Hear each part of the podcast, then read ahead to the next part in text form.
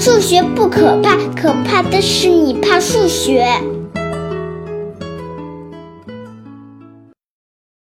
大家好，我是大老李。在连续两期有关群的话题之后，顺理成章的想跟大家聊聊群论中非常重要和有意思，也是整个数学中最为宏大的一个定理——有限单群分类定理。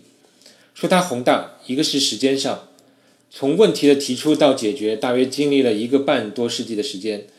当中曾经在1983年有人宣布它被证明了，但后来发现其中还是有一些遗漏的地方，全部漏洞被完整的填补又花了25年，到2008年左右，人们才普遍认为它真的是被证明了。另一方面，它的宏大也体现在空间上，因为这个定理的证明包含了一百多位数学家的五百多篇论文，总页数达到一万五千多页，这个数量已经多到任何一个人穷尽一生都难以阅读完的地步。后来有数学家决定用当今最新的数学工具和语言重新写一遍证明，去除一些之前冗余的地方，但最终的证明的长度还是多达五千多页。所以从证明长度来讲，我们排除那些用计算机辅助证明的那些命题，只考虑真正写出来供人阅读的证明，那么这个定理的证明总长度绝对是最长的。什么是有限单群分类定理？顾名思义，就是对有限的单群进行分类，好吧，这是一句废话。但是听过最近两期节目的听众应该对有限单群有所了解了，因为我提到过的素数阶的循环群都是单群，因为它们再也没有一个子集可以构成群了。但确切的说，并不是说一个群没有子群就是单群，而是所谓没有正规子群的群才叫单群。正规子群的具体定义我就不说了，有点抽象。但是我可以说一下为什么要有正规子群，因为数学家发现，在一个群里找子群很像对一个整数做因子分解，但人们还希望找出来的子群能够像因子一样去除原来的群，而得到另外一个群，而只有正规子群可以让人们很方便的定义一个群与某个子群之间的除法，而这个除出来的群确实被命名为商群，但一个群除以非正规的子群是得不到群结构的。总之，你只要了解正规子群很像一个群的因子就可以了。那为什么数学家要对单群特别关注？你想，单群没有正规子群，也就是没有因子，那单群是不是就是很像素数？而又有几个数学家能够抵抗素数的诱惑？所以，单群对数学家来说，就好比素数对于整数，也好比基本粒子对于物理学家，或者化学元素对于化学家，都是一个基本单位。既然是基本单位，当然想搞清楚它的户口，查清楚它到底有几种。但也有人反对把单群比作素数，他们认为应该比作对称性的原子，因为对称性就是自身到自身的一种映射，也就是一种置换，所以一种对称性就能找到一种有限群的表示。就像上期大佬里也是感觉到五行学说中隐含着某种对称性，所以才设法挖掘出来用群来表示五行学说。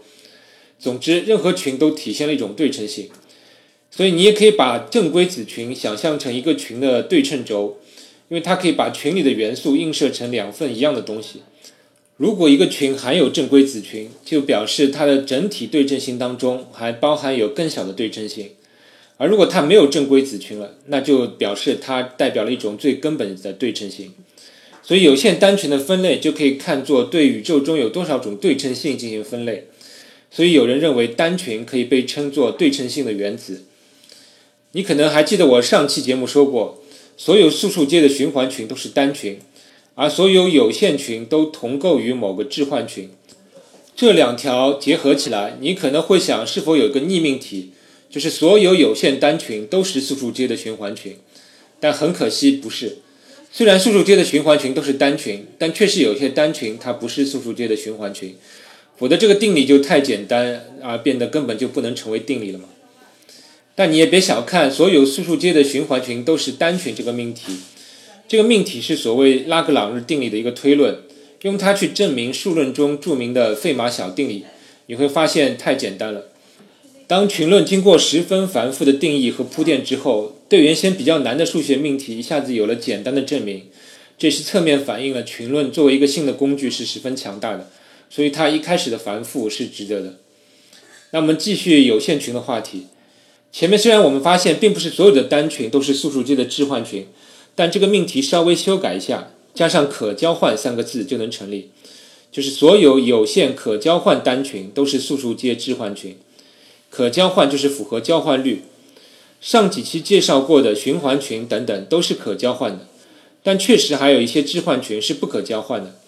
其中有一大类要追溯到伽罗瓦发明群概念时发现的一类有限群，叫交错群。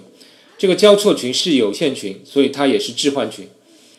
它的概念可以先考虑这样一道智力题：比如有三个人排队，先按某种顺序排好了，比如是一二三这样排列，然后考虑这三个人互相之间交换任意的位置，变成另一种排队方式。问一共有几种不同的交换位置的方法？这道题可以这样考虑：虽然问的是不同交换位置的方法，但是交换后三个人总是还是按照某种顺序排好队了。所以我们很容易想到，三个人的不同排队方式一共有三的阶乘等于六种。那不管怎么换位，总是从当前位置变换到另一个方式，所以很自然就有三的阶乘等于六种换位方式，其中包括一种不变的置换，也就是自己跟自己的当前位置进行替换。那好，我们现在就把这三的阶乘等于六种变换组成一个集合，然后很显然这些置换能够构成一个群，这种群被叫做对称群，因为是三个元素的所有置换构成的群，所以它又被称为三次对称群。现在的问题又来了，这种三次对称群有没有正规子群呢？我可以提示你，把这个六个置换里去掉一半，留下三种置换，还是能构成一个群。而且确实是正规子群，这三个置换是自己跟自己交换的恒等置换，肯定要留下来。第二种置换是一换到二号位，二号到三号位，三换到一号位。第三种置换是一换到三号位，三换到二号位，二换到一号位。请你自行确认这三种置换，无论哪两种连续变换，都可以直接用其中的某种置换来表示。好了，你现在发现的这个三个置换构成的群就被称为三次交错群。每个交错群的元素个数都是同次对称群的一半，就是 n 次交错群有 n 的阶乘除以二个元素。那现在的问题是，三次交错群是单群吗？是，但可惜三次交错群其实是与三阶循环群同构的，所以这算不上什么新发现。但是别灰心，我们继续研究四次交错群。就是四个人排队换位，四次交错群有四的阶乘除以二等于十二个元素。你如果有兴趣，可以暂停一下节目，尝试构造一下这个十二个元素组成的四次交错群。那它是单群吗？很可惜不是，因为它还有正规子群。但也别灰心，四次交错群已经有些特别的性质了，就是它已经是不可交换了，也就是其中有一些置换的交换律不成立了。这是一个非常特别的发现。因为我们之前了解的所有的置换群都是有交换率的，其实这个群很重要，它的正规子群叫克莱因四元群，是元素最少的非循环群。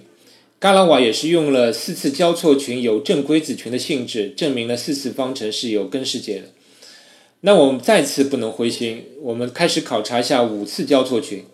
五次交错群有五的阶乘除以二等于六十个元素了，那它是单群吗？我们会很高兴的发现。它确实是，因为它没有正规子群了，而且同样它是不可交换群，这已经是一个很了不起的发现。而且继续上去，人们发现五次及以上的交错群都是单群了。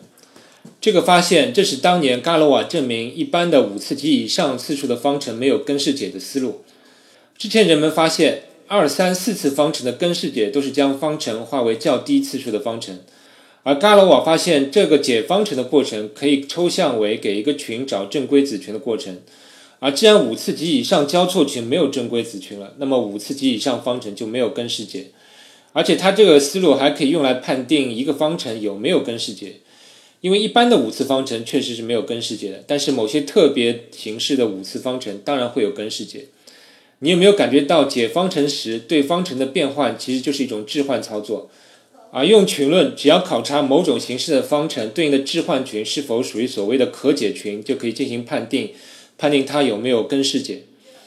那好，我们现在已经知道了素数阶置换群以及五次及以上交错群都是单群。那事情完了吗？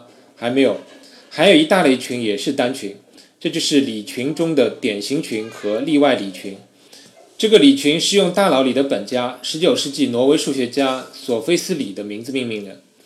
理群的概念实在太难了，远超大脑里可以解释的程度。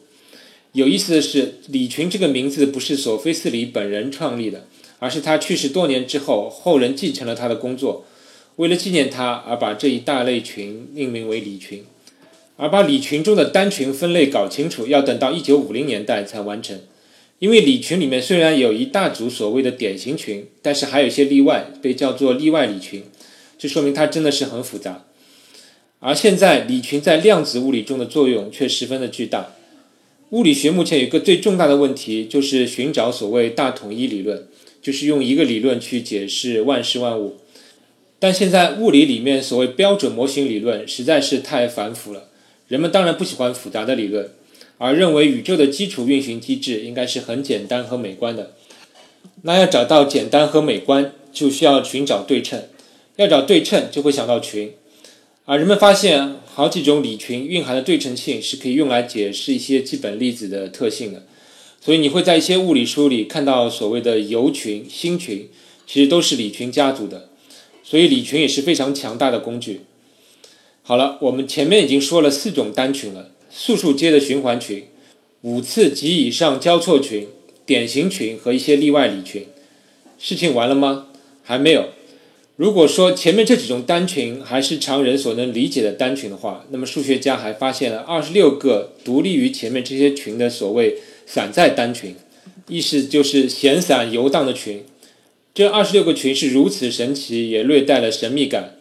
它们的阶数少则几千，多则达到十的五十三次方，以至于被命名为怪兽群。而它们之间有些或多或少的联系，而其中有一些又与其他的完全没有联系。这也解释了为什么有限单群分类定理工程为什么如此浩大，因为这二十六个散在单群要一个个对付过来。有时我也在想，上帝为什么在宇宙间安排了这二十六个散在单群呢？为什么是二十六这个数字？外星人找到这些散在单群了吗？这些群为什么看上去如此特别？我们确定没有更多的散在单群了吗？这些问题都是很令人遐想连篇的。因此，我准备用下一期节目来好好说说这二十六个散在单群。那我们下期再见。